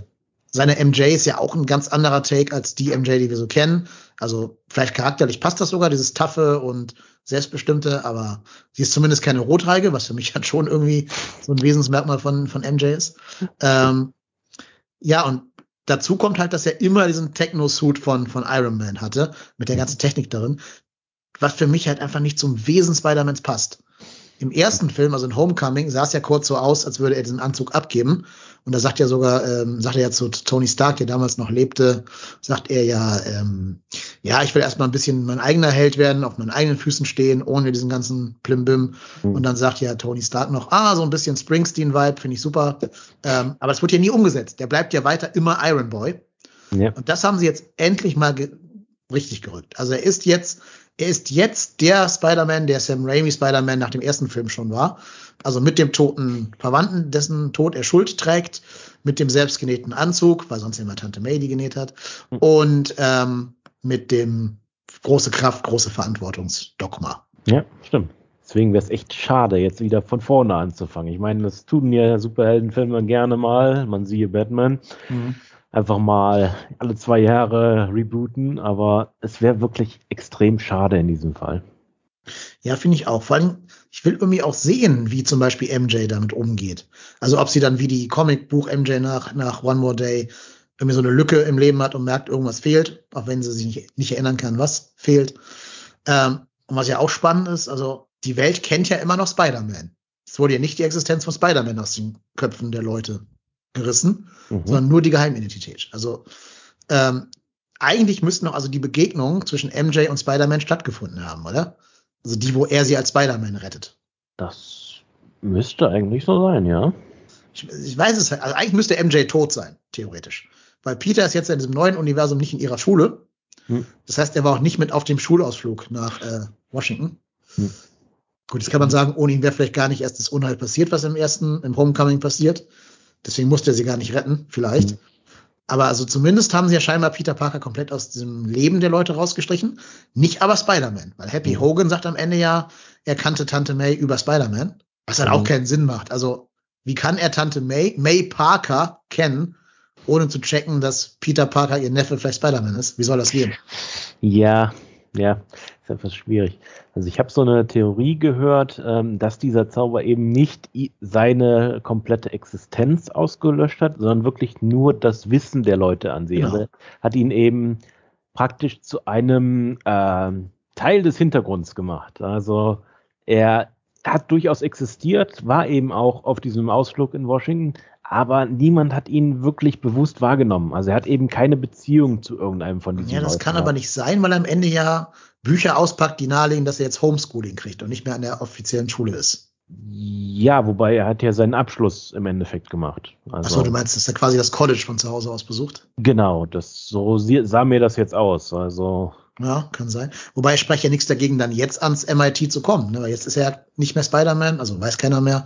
Deswegen ist kein Grund, ihn abzulehnen ich gehe auch davon aus, dass das äh, der Grund, dass das so sein wird, dass er jetzt eben praktisch nur irgendwie seine Abschlüsse machen muss, weil mhm. es kann eben gut sein, dass er jetzt gar keinen Abschluss hat. Also, ja. dass er jetzt erstmal irgendwie in der Abendschule, auch wenn er das alles schon weiß, eben einmal offizielle Dokumente braucht. Ja, dass er quasi Jack Black aus Community ist, der immer im Hintergrund dabei war, aber keiner hat ihn wahrgenommen. Ja. Ja, kann sein. Ja, das wird nicht so ganz erklärt. Das wird, glaube ich, auch nie wirklich erklärt werden, habe ich das mhm. Gefühl. Aber, also, wenn die alle wissen, dass es Spider-Man gibt, müsste er ja eigentlich nur MJ nochmal als Spider-Man begegnen, sie vielleicht irgendwie retten, wenn sie nochmal in irgendeiner, also vom Auto überfahren zu drohen wird oder so, wird oder so. Mhm. Und dann sagen, hier übrigens, du, ich bin der und der. Du kennst mich vom Hintergrund deines Lebens. Also das ist für mich jetzt der kleinere Schritt nochmal zu sagen, ey, hier, ich bin, ich bin Peter. Und den Avengers ist ja wo, also da ist doch ganz einfach, also die kennen ihn ja, die Avengers. Das heißt, er muss ja eigentlich nur irgendwann mal die Maske abnehmen. Hm. Dann ist ja da wieder alles wie vorher. Ja, im Endeffekt schon. Also es ist vor allen Dingen ist ja die, die Frage, ob dieser Zauberer wirklich mächtig genug war, um manche von den Charakteren, denen wir jetzt mittlerweile begegnet sind, wirklich zu äh, beeinflussen, weil also ich sag mal, Loki hat natürlich in seiner Serie so ein bisschen an Fähigkeiten eingebüßt, aber er und Thor sind immer noch Götter mit einem kleinen G. Ob das mal eben so reicht, ich meine, gut, Strange hat hier, war ja offensichtlich talentierter als die beiden, aber. Ja, ich meine, die sind ja auch nicht wirklich Götter, die sind eigentlich nur eine Alien-Rasse, die einfach sehr hoch entwickelt ist. Also das kann man so noch irgendwie erklären. Aber ja. was ist zum Beispiel mit Wong? Ne? Mhm. Kann man Wong damit täuschen oder äh, andere magische Wesen aus der magischen Welt oder falls noch mal irgendwann so ein Thanos-Level auftauchen sollte. Ist aber, glaube ich, auch egal. Also, was kratzt ist Thanos, wer, wer Peter Parker ist oder wer Spider-Man ja. ist. Das ist ja wirklich nur wichtig für so Leute wie J. Jonah Jameson und halt die New Yorker, die dann irgendwie zum Shitstorm aufgerufen haben gegen Spidey. Mhm. Den anderen wird das weitestgehend egal sein, schätze ich mal. Vor allem, weil wir ehrlich sein müssen, im MCU haben Geheimidentitäten eh nie eine Rolle gespielt. Also Iron Man 1 endet damit, dass Tony sagt, ach, screw it, I'm Iron Man. Ja. Steve Rogers war immer Steve Rogers und da hat nie jemand irgendwie Zweifel gehabt, dass er, ähm, dass er halt Captain America ist. Kann man natürlich sagen, der hat auch kein Sozialleben, in dem Sinne, dass er irgendwie eine Tante und beste Freunde hat, die er schützen müsste. Das kann man vielleicht anmerken. Plus, dass natürlich Cap nicht so ambivalent gesehen wird wie Spider-Man, der ja durch seinen vermeintlichen Mord an Mysterio so ein Halbbösewicht in den Augen der Leute ist irgendwie. Mhm. Aber ja, also ich sag mal so, sie könnten, wenn sie wollten, die Uhren sehr schnell wieder auf den Status von Homecoming zurückdrehen. Da wusste es MJ ja auch noch nicht. Mhm. Ja, auf jeden Fall. Sie trägt ja auch vor allem immer noch diese Kette. Also irgendwer mhm. muss sie die ja bekommen haben. Ja.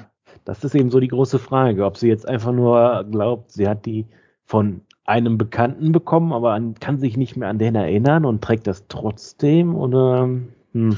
oder gar nicht drüber nachdenken. Ne? Habe ich immer ja. schon gehabt, weiß gar nicht woher, keine Ahnung. War immer schon da, ist mein Lieblingsstück. Hm.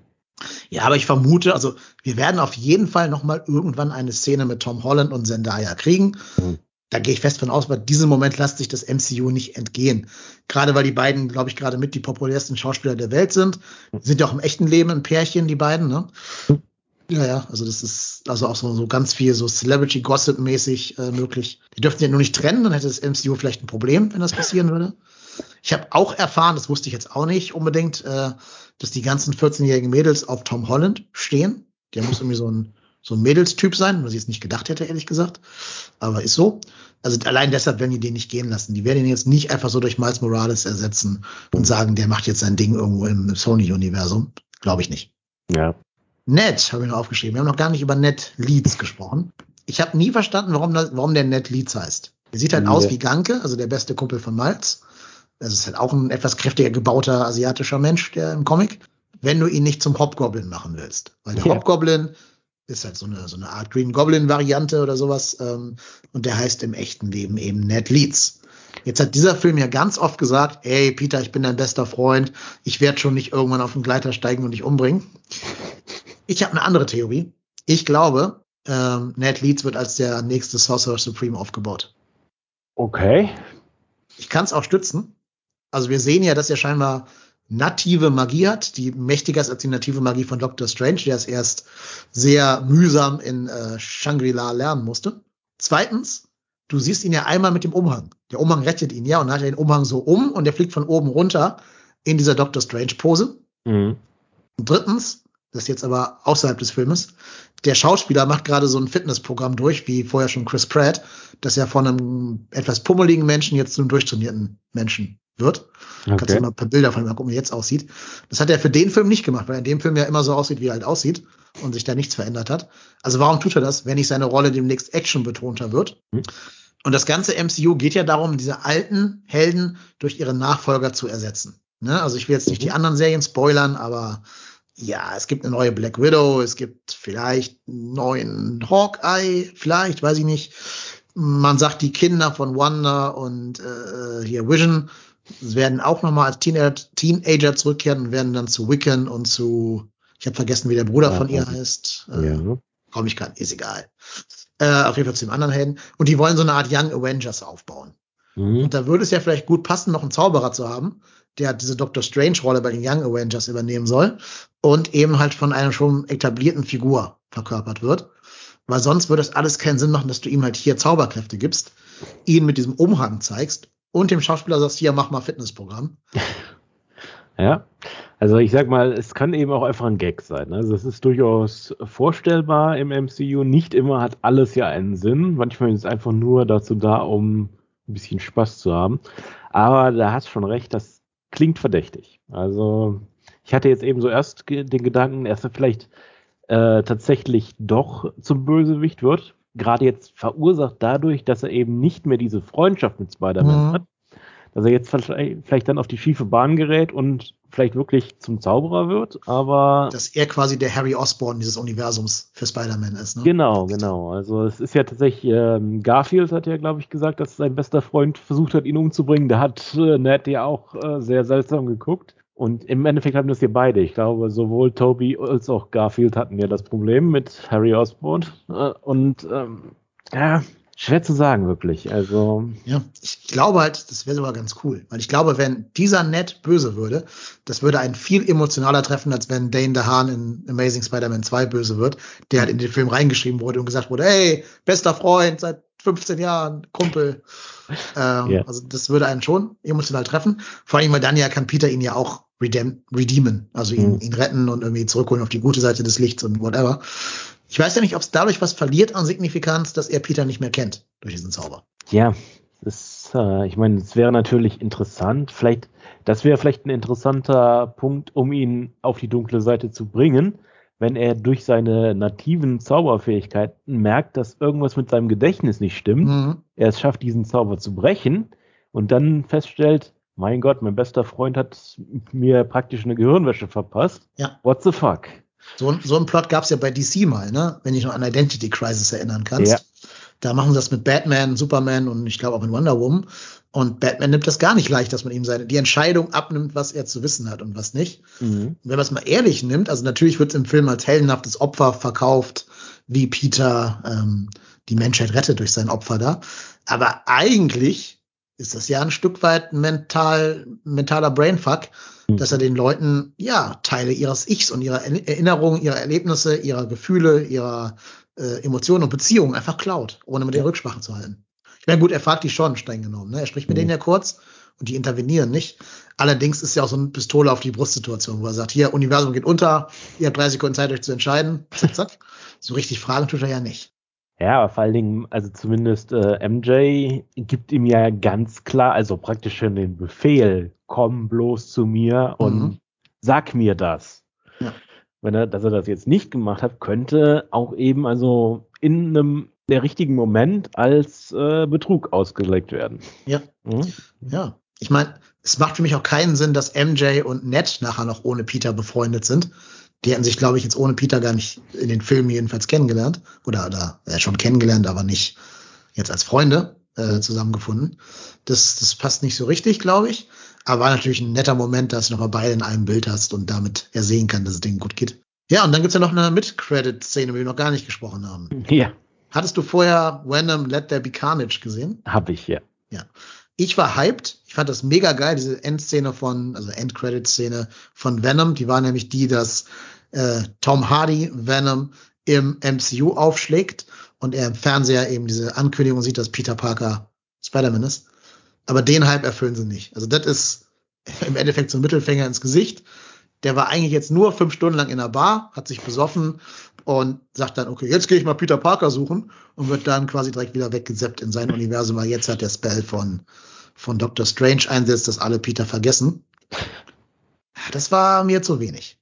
Ja, an sich schon, aber das passt eben zu diesem Venom.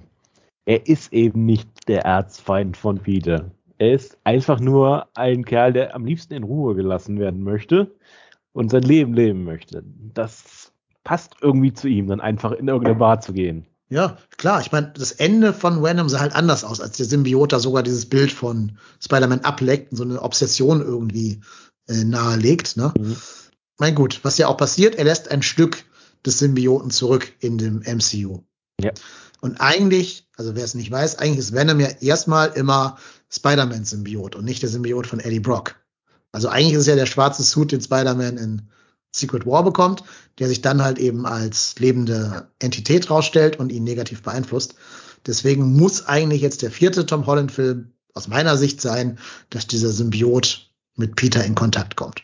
Hm. Die Frage ist dann eben, ob, also ähm, eine Theorie, die durchaus äh, Validität hat, ist, ähm, dass der Symbiot vielleicht nicht zu Peter geht, sondern, oder vielleicht äh, durch Zufall bei Flash jo äh, Thompson, Thompson. Thompson endet, weil er ja in den Comics auch als Agent Venom in, unterwegs war.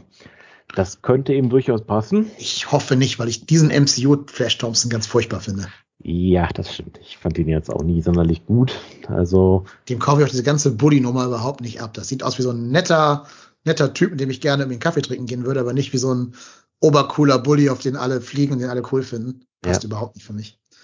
Äh, passt eben auch einfach nicht, weil die ja scheinbar die Schule geändert haben. Das ist mir so erst äh, da aufgefallen. Also tatsächlich ist ja offensichtlich die High School, auf die Peter und die anderen gegangen sind, eine Science School.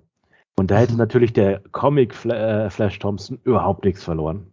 Der war der typische Highschool-Jock, sportlich und mhm. sonst gar nichts. Das stimmt. Wobei, da geht ja mit Stipendien in den USA immer alles. Also wenn du Football spielen kannst, kannst du doch eigentlich immer alles studieren, was du willst, weil du Sportler ja, bist. Ja, oder? das stimmt. Ich weiß es nicht. Nee, aber Flash Thompson möchte ich jetzt ehrlich gesagt gar nicht mehr im MCU, also diesen Flash Thompson sehen. Mhm. Ich finde aber, der Symbiot muss immer erstmal an Spider-Man gedockt sein, also an Peter. Und danach kann er gehen, zu wem er will. Das ist mir fast noch egal. Aber ähm, ohne diese Verbindung zu Peter fehlt das wichtigste Element von Venom. Mhm. Ja, das stimmt schon. Also, das ist ja auch eigentlich einer der Wege, wie er einen Großteil seiner Kräfte bekommt. Ja. Die haben sie ja ihm einfach jetzt so gegeben. Also. Genau, und was ja das Gefährliche ist, dadurch, dass er mit Peter mal connected war, funktioniert Peters Spinnensinn bei Venom nicht. Ja. Also er nimmt ihn nie als Bedrohung wahr, er sieht ihn vorher nicht kommen, er wird immer komplett überrascht, wenn der kommt. Und das macht diese, Charakter, diese Figur einfach so super gefährlich, dass du Spider-Man seiner wichtigsten Waffe eigentlich im Kampf gegen die Bösen beraubst, weil er nie den Spinnensinn aktiviert. Mhm. Das ist richtig, ja. Also wenn möchte ich, also ich möchte schon, dass er zumindest einmal mit Peter Tom Holland dockt und den halt eben zum Black Spidey macht. Mhm. Ja, aber andererseits ist es natürlich irgendwie schon so, dass die einen die besten Sachen von Venom genommen haben, in diesen schrecklichen Solo-Filmen verwurstet haben. Und was soll man jetzt mit Venom noch im MCU machen? Carnage ja, wenn, haben sie wenn, versaut? Ja, also wenn du im MCU was machen willst, dann eigentlich nur als Verführung von Peter Parker. Ja. Dass er mit seiner dunklen Seite, jetzt ohne Freunde, ohne Tante May, ohne irgendein ein soziales Netzwerk, das ihn auffängt, dass er mit seiner dunklen Seite konfrontiert wird. Also mit der Seite, die fast Norman Osborn getötet hätte. Mhm. Das könnte gut durchaus sein, ja. ja. Weil der muss jetzt ja auch, der ist ja auch fertig. Also du verlierst, Jeff, du verlierst alles, was du hast. Jeder Freund, den du mal hattest, jede Freundin, kann sich nicht mehr an dich erinnern. Du musst mit, mit irgendwie Anfang 20 ganz vor Null in so einem shitty Apartment beginnen. Du kriegst ja nicht mal Witwen- oder Waisenrente, Waisenrente, hm. weil deine Tante dich ja nicht, also du stehst ja in keiner Geburtsurkunde drin anscheinend, wenn du gelöscht wurdest. Ähm, der ist ja quasi mittellos, der Typ. Ja, das stimmt. Das ist jetzt wirklich also wie gesagt, es kann durchaus sein, dass er noch ähm, Papiere und so weiter hat, aber wahrscheinlich eben nicht von der Highschool, weil er ja praktisch bei seinem Abschluss dann mehr oder weniger da rausgeflogen ist. Ja, ich meine, also eigentlich muss es doch einen Spider-Man und einen Peter geben, die aber aus Sicht der Leute immer getrennte Entitäten sind. Mhm. Aber die Leute haben doch nicht, ja doch, sie haben ihn vergessen. Das heißt ja nicht, dass er nicht existiert. Also er wird wohl in irgendeinem Geburtsregister drin stehen. Sollte man meinen. Man ja. beachtet ihn nur einfach nicht. Also, genau. Sonst würde er auch keine Wohnung mieten können, wenn er kein Perso hat. Keine ja, ID. Genau.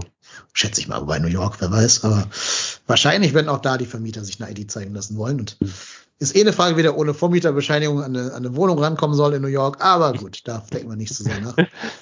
Ähm, geh mal, ich gehe davon aus, dass das Gebäude, in dem er wohnt, ja wahrscheinlich das gleiche ist, in dem Toby gewohnt hat. Ja, mit dem sieht zumindest Vermieter so aus. Ne? ja, mit diesem, diesem russischen Vermieter da, ne? Mr. Klovtov. Ja. ja. dem dürfte alles egal sein, Hauptsache er kriegt sein Geld. Also. Meinst du, die Tochter baggert ihn dann auch an, hier die, die, die immer Toby angebaggert hat? möglich, wobei die Schauspielerin mittlerweile ja, so 20 Jahre alt sein soll. Ja, das stimmt. Aber vielleicht hat die ja schon eine Tochter inzwischen, die dann anbaggern kann. Dass sie die neue Vermieterin ist quasi und ihre Tochter dann. Ja, ich habe dir Kraftbach gebacken.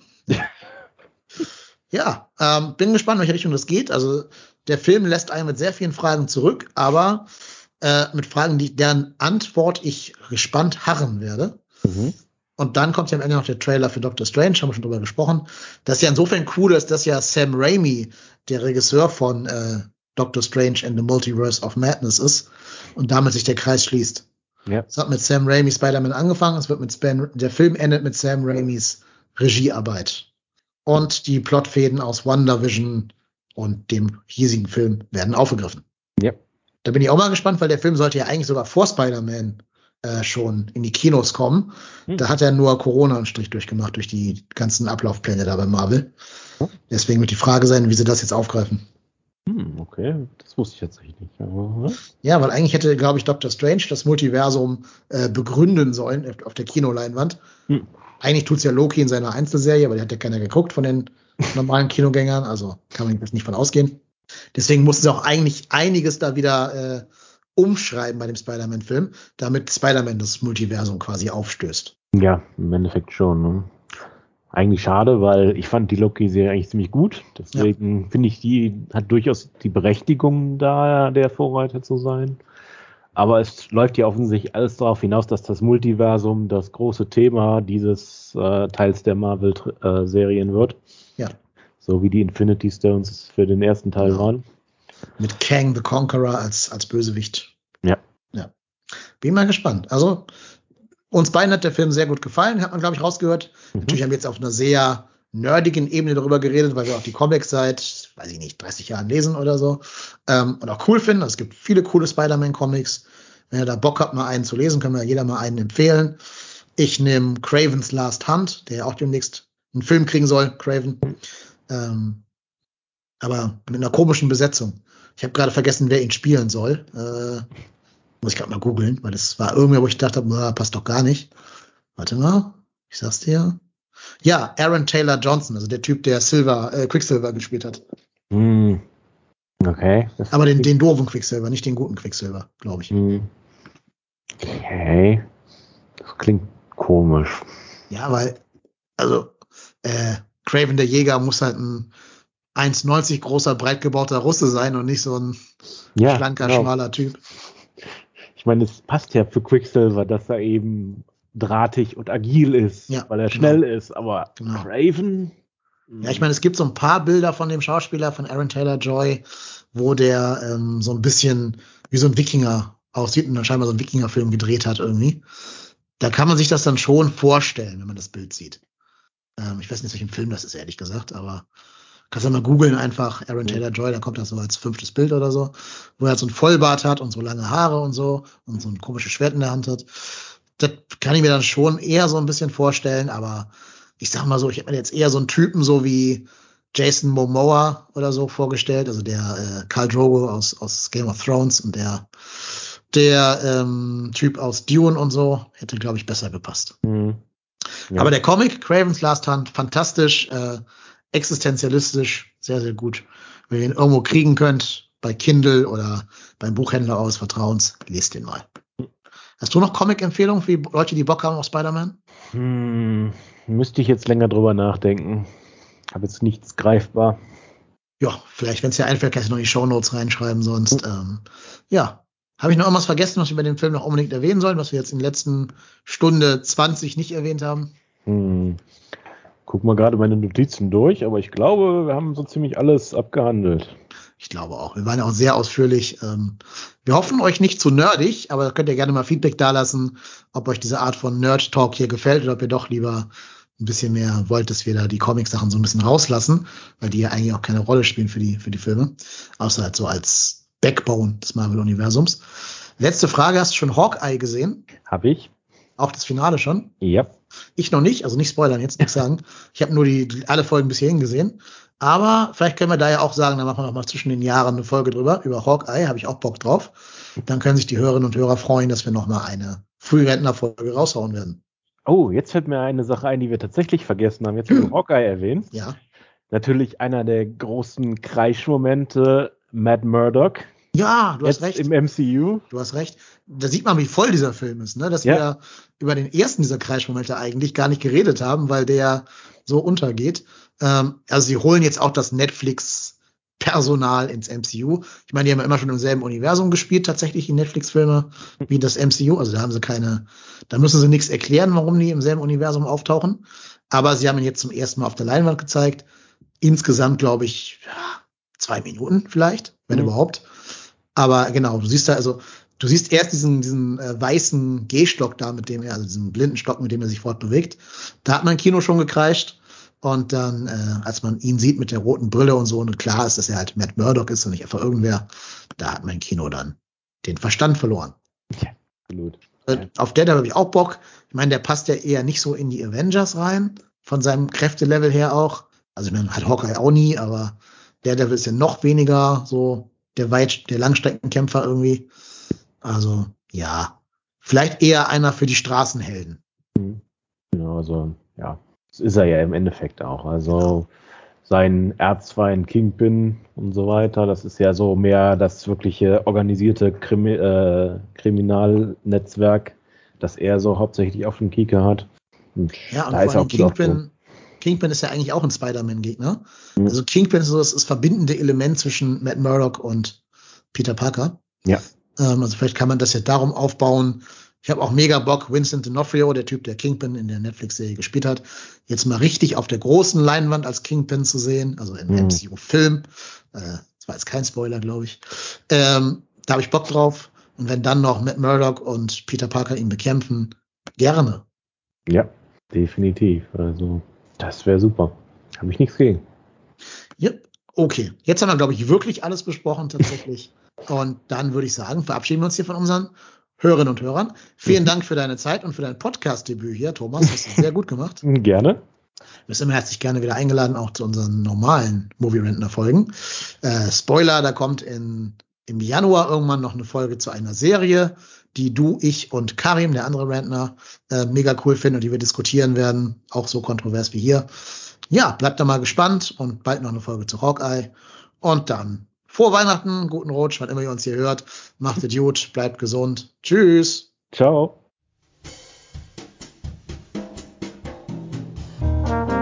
Movie Rantner, der Filmpodcast mit den tausend Thesen.